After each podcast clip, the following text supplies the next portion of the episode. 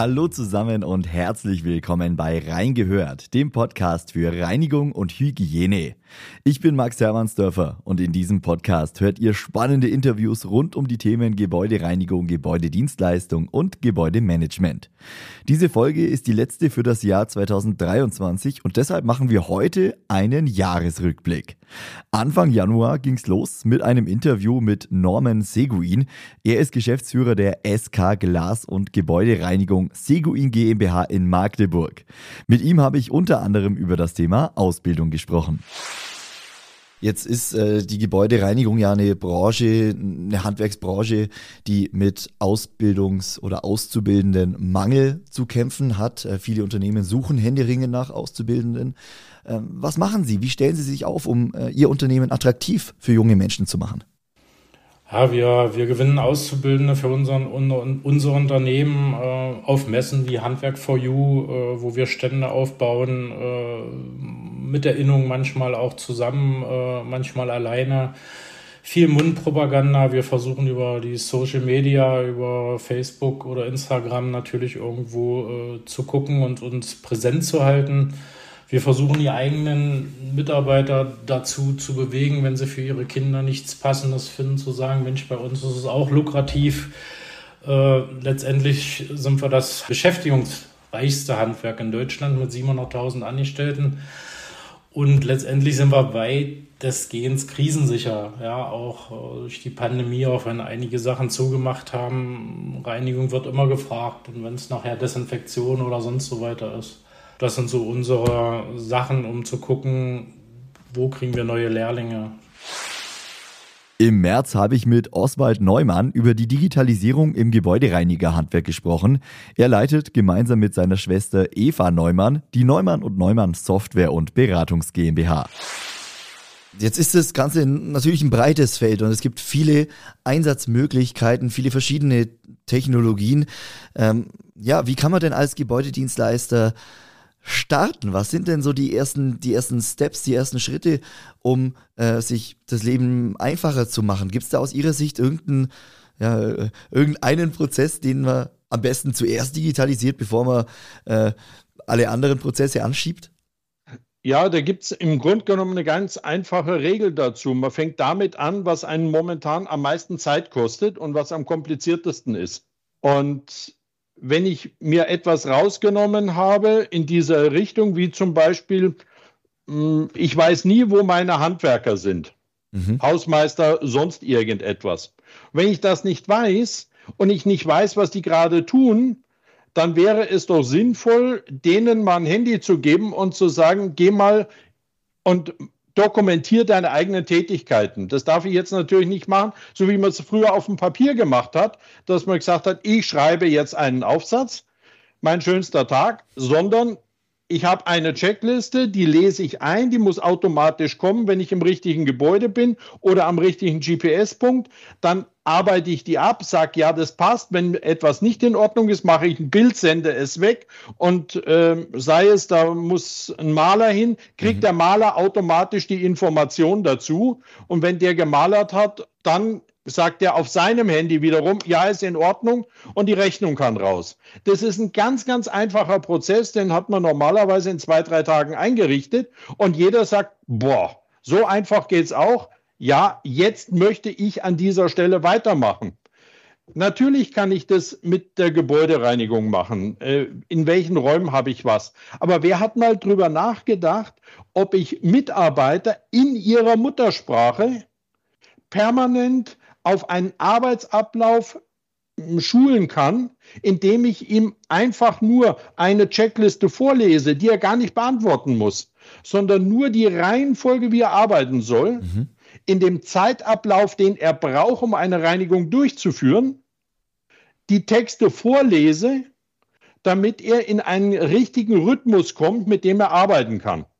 Und wenn ich dann sage, ich habe Mitarbeiter, die nur Büros machen oder die nur Krankenzimmer machen, dann sind diese Arbeitsläufe, Abläufe ziemlich genormt.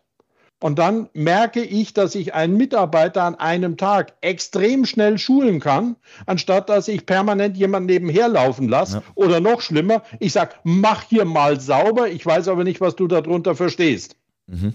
Also da, da müssen andere Prozesse angeschoben werden, um diesen Weg mitzunehmen und, und das ist das Allerwichtigste, der Mitarbeiter muss ein Erfolgserlebnis haben, weil dann hat er Spaß an der ganzen Sache. Ja. Wenn er permanent nur Sanktionen bekommt, weil er was falsch gemacht hat, unwissend davon, dass es ja für ihn richtig war, sonst hätte er es ja nicht gemacht. Das ist die menschliche Natur dabei. Wenn ich ihm also ein Erfolgserlebnis gebe, dann macht er auch an der Stelle weiter. Wenn er sanktioniert wird, dann sagt er nach kürzester Zeit, danke Jungs, dann kann ich auch zu Hause bleiben. Mhm. Um technische Hilfsmittel und Unterstützung für Gebäudereiniger geht es auch im nächsten Interview.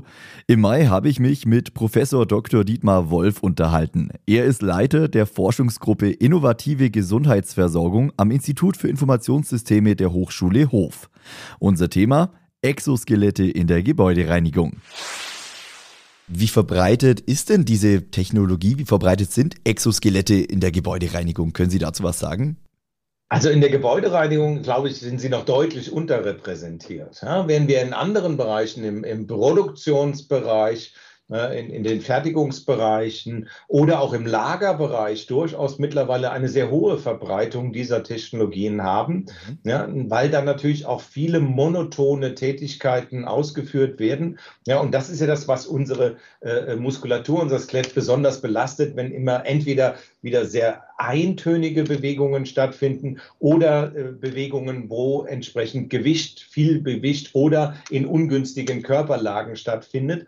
Und da ist es, glaube ich, so ein bisschen, dass natürlich die Reinigungsbranche jetzt nicht ganz so Klar haben wir da auch mal so Massendinge, äh, äh, äh aber da setzt man stärker vielleicht sogar auf Automatisierung der mhm. Reinigungsthematiken. Ja, und ansonsten der, ist der Mensch, wenn er in der Situation ist, dass er reinigt, doch eher, eher eine abwechslungsreiche Tätigkeit. Ne? Ja. Und das ist, glaube ich, so ein bisschen der Grund, warum es vielleicht noch nicht ganz so verbreitet ist, ja, weil man vielleicht nicht ganz so stark diese Eintönigkeit oder die besonderen Bewegungen spürt. Mhm. Mhm. Es gibt aber durchaus Einsatzbereiche auch in der Gebäudereinigung, schätze ich, gerade wenn ich so an ja, äh, jetzt Fensterreinigung zum Beispiel denke, wo man mit schwerem Gerät über Kopf arbeitet. Ich denke, das ist zum Beispiel schon ein Feld, wo auch ein Exoskelett eingesetzt werden könnte. Exakt, das sind genau die, die Tätigkeiten, über die wir hier sprechen. Ja? Also besondere Haltung, wenn Sie lange, Sie merken das selber, nehmen Sie mal eine Bohrmaschine in die Hand ja, und bohren über Kopf, mhm. ja, äh, wie lange Sie das durchhalten, ja, selbst wenn sie vielleicht gut trainiert sind, ja, ist das trotzdem eine Bewegung, die sie nicht ständig machen und die unseren Körper in äh, besonderem Maße belastet. Ja. Vollkommen richtig, ja. Um, um diese Dinge geht es, ja. Und da Unterstützung zu bieten, ja, dass dann äh, unsere Muskulatur oder auch unser, äh, äh unsere Grundstruktur unseres Körpers nicht beschädigt wird, ne, dafür sind Exoskelette da. Warum Kercher nicht nur für Hochdruckreiniger steht, das erfahrt ihr in Clean, ein Kercher-Podcast. Denkmalreinigung in Paris, Wasseraufbereitung im ostafrikanischen Burundi oder verantwortungsvolle Verwendung von Kunststoffen in Reinigungsgeräten. Kerchers Projekte auf der ganzen Welt für euch direkt aufs Ohr. In Clean, ein Kercher-Podcast. Überall da, wo es Podcasts gibt. Wir gehen rein in den Juli und da hatte ich ein Interview mit Victoria Kaiser. Sie ist Personalleiterin bei Klü Multiservices. Wir haben über die Mitarbeitergewinnung gesprochen. Klü hat 2022 die Bewerbung per WhatsApp eingeführt. In diesem Jahr ist das Unternehmen dafür mit dem German Brand Award ausgezeichnet worden. Kannst du ähm, das nochmal ein bisschen erklären? Also was ist genau die Bewerbung per WhatsApp? Wie funktioniert's? Ähm, ja, die Bewerbung per WhatsApp funktioniert so, dass wir ähm, alternativ zu unserem normalen Bewerbungsprozess einen Button eingeführt haben, dass wenn die Leute unterwegs sind mit dem Handy äh, nach einem neuen Job suchen, was immer mehr so ist, einfach neben jetzt bewerben auch per WhatsApp bewerben anklicken können. Die werden dann direkt auf WhatsApp geführt, müssen natürlich eine Datenschutzerklärung ähm, anklicken und kriegen dann so ein kleines Interview über WhatsApp. Also wirklich schnell, super schlau gemacht, werden dann erstmal nach ihren, ich sag mal, Stammdaten abgefragt, wie dürfen wir sie ansprechen, Herr, Frau divers, mhm. ähm, wie ist ihr Name und so weiter. Und dann kommen noch ein paar individuelle Fragen, die wir zum Job hinterlegt haben, die für uns wichtig sind. man kann auch einen Lebenslauf hochladen, man kann auch ein Selfie als Bewerbungsfoto hochladen und am Ende schickt man einfach nur ab und damit kommen die Daten direkt in unser Bewerbermanagementsystem. Das heißt, da sitzt jetzt keine Person hinter, sondern es macht wirklich so ein eingestelltes, ähm, ich will nicht sagen Roboter, aber ja, es ist halt, es ist halt automatisiert, sagen wir es so, aber von uns schon individuell angepasst, je Stelle. Und danach wird wirklich, ist ein ähm, Recruiter im Hintergrund und der nimmt den ersten Kontakt dann auf, nicht mehr über WhatsApp, sondern übers Telefon und dann wird so schnell wie möglich rekrutiert. Okay, das wäre jetzt nämlich noch meine Frage gewesen. Also automatisierter Prozess am Anfang. Die Fragen werden quasi automatisiert verschickt und der Bewerber oder der potenzielle Bewerber äh, antwortet dann. Und wie geht's dann genau weiter? Also dann kommt der persönliche Kontakt, meistens dann über Telefon, über Mail? Ja, also wir versuchen es äh, so schnell wie möglich persönlich. Äh, entweder der Recruiter macht es direkt, weil er noch was abfragen muss, oder wir leiten die Bewerbung direkt an den Vorgesetzten weiter mit dem Hinweis, hier bitte sofort kontaktieren und so schnell wie möglich zum Bewerbungsgespräch einladen. Also wir sind da doch auf der persönlichen Schiene, äh, wenn, der, wenn der Bewerber dann mit uns in Kontakt tritt. Aber die Hürde ist eben äh, mal einfacher, würde ich sagen, dieser Einstieg in diesen Bewerbungsprozess. Ich meine, WhatsApp hat äh, wahrscheinlich jeder auf dem Handy und über so einen Button äh, muss man ja nicht mehr eine Nummer eintippen, sondern es geht ja auch automatisch. Und genau. ja, ist einfach einfacher, als mal eine Mail aufzusetzen oder sich aufwendig durch irgendein Bewerberportal zu klicken. Also ich denke, das ist so ein großer Vorteil von diesem Prozess. Genau, also bei uns war es halt wirklich, wir haben uns gedacht, wir, unser, unsere Zielgruppe ist ja auch eine andere. Also wir suchen halt Reinigungskräfte, Küchenhilfe, Köche, Sicherheitsleute, die eben auch nicht mehr alle einen Laptop zu Hause haben. Also mhm. wer braucht noch einen Laptop zu Hause? Man macht eh alles am Handy. Aber am Handy kann man einfach keinen Lebenslauf schreiben und das muss man dann auch noch im PDF auch umwandeln. Ganz ehrlich, da wäre ich teilweise auch schon überfordert, wenn ich es am Handy machen würde. Und deswegen haben wir gesagt, brauchen wir das wirklich? Also da muss man sich auch mal wirklich hinterfragen, was brauche ich denn von den Leuten? Und das war auch hier wirklich Arbeit mit unseren Führungskräften, die davon zu überzeugen, nein, du brauchst bei einer Küchenhilfe nicht das Grundschulzeugnis, das interessiert dich doch eigentlich gar nicht. Und ähm, ja, dieser, dieser Wechsel im Denken ist in den letzten Jahren einfach bei uns geschehen. Ähm, das Ganze läuft jetzt ja seit äh, Jahresbeginn 2022, also seit etwas mehr als eineinhalb Jahren. Ich denke, das ist jetzt schon eine Zeit, in der man sagen kann, funktioniert das Ganze, ist es positiv? Ihr führt es ja weiter, also ich denke, die Erfahrungen werden nicht ganz so schlecht sein. Nee, also wir sind davon total überzeugt. Wir haben aktuell 600 Stellen in ganz Deutschland ausgeschrieben und davon sind 450 haben diesen Bewerbungsprozess halt wirklich. Also das zeigt auch, dass unsere Kollegen vor Ort, ähm, die dürfen sich das noch aussuchen sozusagen, die Führungskräfte. Und es wird immer mehr angenommen, weil wir merken, darüber kommt halt wirklich eher etwas, weil das mal eben schnell gemacht ist. Natürlich ist es auch so, dass man dann auch Bewerbungen hat, die haben sich mal eben schnell beworben, die haben dann vielleicht doch kein Interesse. Ja, das passiert. So ist der Arbeitsmarkt nun mal. Aber wir müssen halt gucken, dass wir wirklich äh, am Puls der Zeit bleiben und wirklich schnell sind. Im September war es dann soweit. Nach vier Jahren Pause konnte in Berlin die CMS wieder stattfinden. In Präsenz und ohne irgendwelche Einschränkungen. Für mich persönlich war es die erste CMS und es hat mir richtig viel Spaß gemacht, die Branche nicht nur virtuell, sondern auch mal live vor Ort erleben und kennenlernen zu dürfen. Natürlich habe ich auch dort viele Interviews geführt, zum Beispiel mit dem Bundesinnungsmeister Thomas Dietrich. Welche Bedeutung hat die CMS denn für die Gebäudereinigungsbranche? Also man merkt schon, hier ist viel Netzwerken, viel Treffen, neue Produkte natürlich. Fassen Sie es doch mal zusammen. Was bedeutet die CMS für die Gebäudereinigungsbranche? Das ist die beste Zusammenkunft für alle beteiligten Parteien, untereinander netzwerken zu können. Ähm, wir stellen fest, dass es eine große Familie ist. Das habe ich gestern schon mal gesagt. Und diese Familie, die, die wollte wieder zusammenkommen, wollte einen Ort haben, wo sie zusammenkommen kann wo sie sich austauschen kann, wo sie sich über die Innovationen, über die, über die Dinge, die wichtig sind, austauschen kann. Das schafft sie. Das schafft sie hier. Das schafft sie in Berlin besser als irgendwo anders, auf jeder anderen Messe in Europa. Insofern bin ich froh und dankbar, dass wir das hier wieder machen konnten. Sie sind ja als Bundesinnungsmeister nah dran an den Gebäudereinigungsunternehmen in Deutschland. Ja, die äh, einfache Frage für mich, wie geht es dem Gebäudereinigerhandwerk aktuell? Im Gebäudereinigerhandwerk geht es grundsätzlich gut. Aber wir haben mit einer Menge Themen zu kämpfen. Das eine Thema ist Regulatorik, Bürokratie, das ist ein mhm. Riesenthema. Das zweite Thema ist die politische Einflussnahme, die leider immer stärker Raum greift. Nehmen Sie nur das Thema äh, Mindestlohn, das ist ein Thema, wo eindeutig in die, in die Tarifautonomie eingegriffen wurde. Ja. Das dritte Thema ist, dass wir mit, dass wir immer wieder darüber sprechen, dass bestimmte Dinge einfacher gehen sollten und von Pragmatismus ist wenig zu spüren. Es wird an den, an den kleineren und mittelgroßen Unternehmungen vorbei etwas organisiert. Die berühmte sogenannte Werkstoppolitik hat Einfluss genommen und Einzug genommen bei den mhm. politischen Parteien. Alle weiteren Interviews zur CMS findet ihr natürlich im Reingehört Podcast. Ein Highlight-Interview habe ich noch für euch. Erst vor wenigen Wochen habe ich mit Sarah Lutz gesprochen. Sie ist Gebäudereinigerin und hat im November die deutsche Meisterschaft in ihrem Handwerk gewonnen. Geh doch mal ein bisschen näher auf die Aufgaben ein. Also du sagst schon, Kirche bzw. eine Basilika reinigen hast du noch nie gemacht. Ist jetzt auch nichts, was alltäglich ist für äh, ein Gebäudereinigungsunternehmen. Was waren die Aufgaben konkret? Ja, also die erste Aufgabe war eine Glasgrundreinigung. Ähm, und zwar hat's da, hat sich es da um eine Schutzverglasung ähm, gehandelt vor den Küchenfenstern.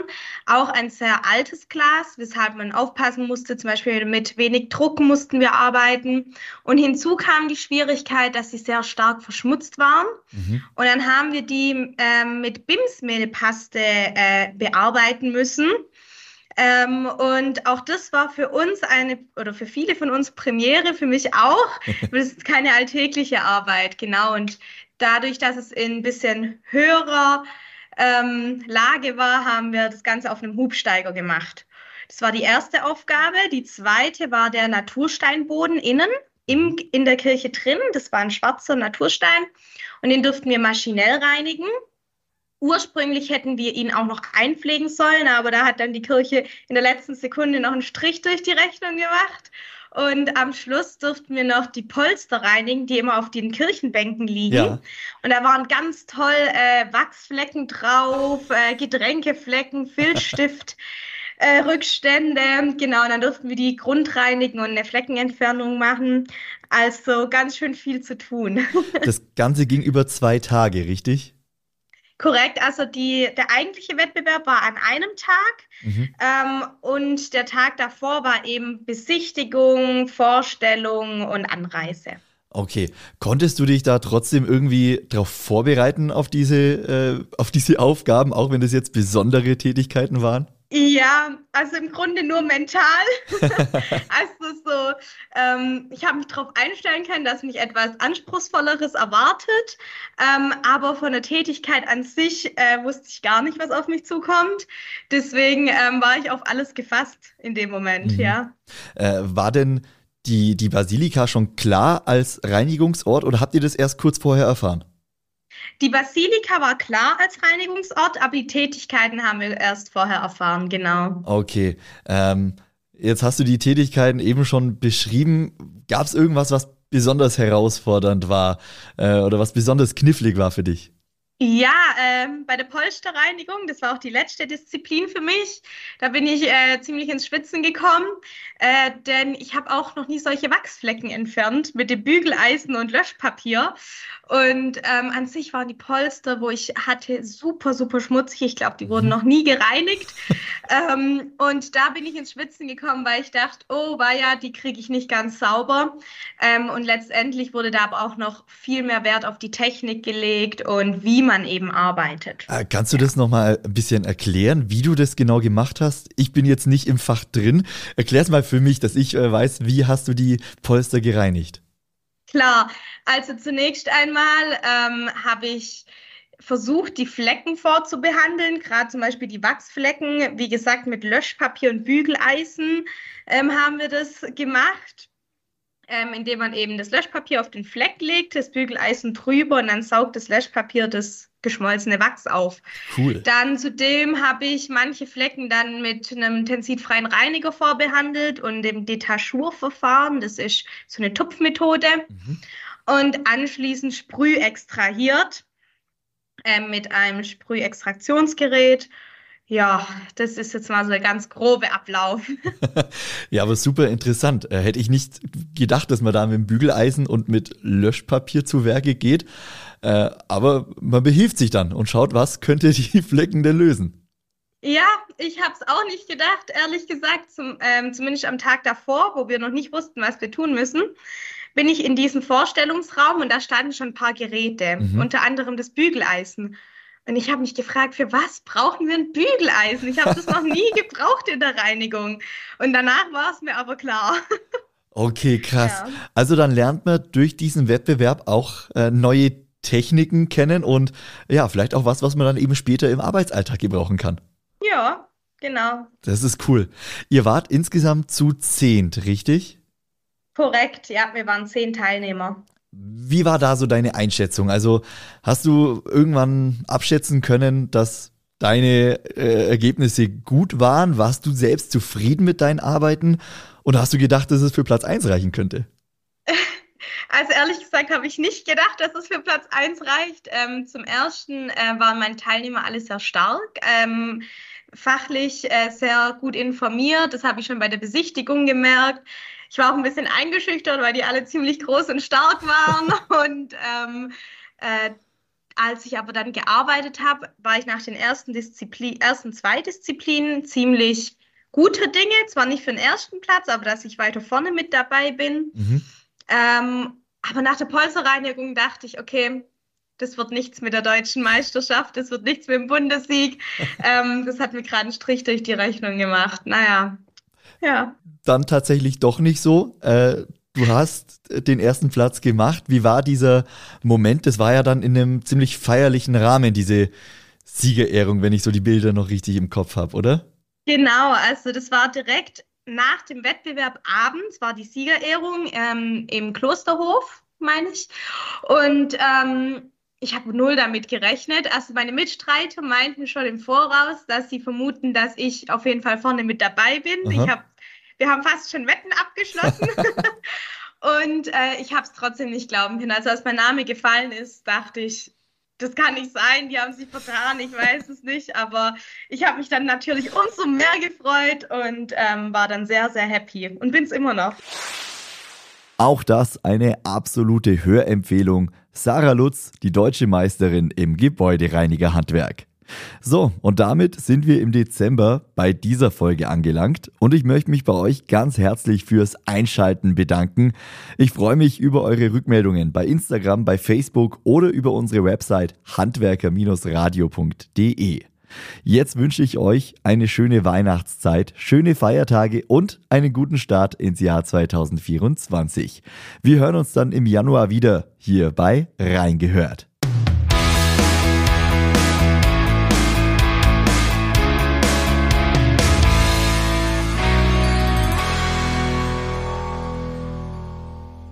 Dieser Podcast ist eine Produktion der Handwerker Radio GmbH.